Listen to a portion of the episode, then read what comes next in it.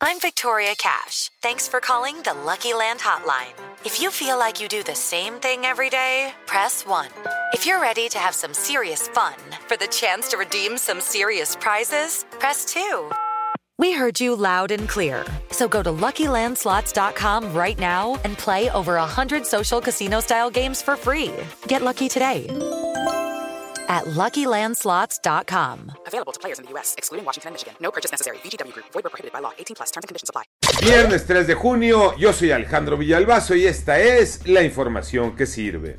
Lo que vimos ayer con los bloqueos de los transportistas parece que solo fue una probadita porque ellos amenazan con volver si no se autoriza el incremento a la tarifa mínima y el gobierno dice no habrá aumento a esa tarifa. Joana Flores. Aunque las autoridades minimizaron los bloqueos del jueves al afirmar que no fueron muchos y duraron poco, miles de capitalinos se vieron afectados y ante la negativa de aumentarles la tarifa, los transportistas concesionados advierten que volverán a salir la próxima semana a las calles. Aclaran que no exigen 5 sino 3 pesos de aumento y acusan al gobierno de engañarlos, puesto que ya les habían prometido un aumento para mayo. La educación, mal y de malas, Iñaki Manero. Gracias Alex. Y sí, reprobados. Es un análisis de México Evalúa y el Tecnológico de Monterrey. Deja claro que medio millón de estudiantes abandonaron la escuela en los últimos dos años. Sí, tuvo que ver mucho la pandemia. El cierre de muchas escuelas también. De hecho, México experimentó una reducción histórica en todos los niveles educativos. Y para muestra, este 7% de los estudiantes de prepa que dejaron las aulas.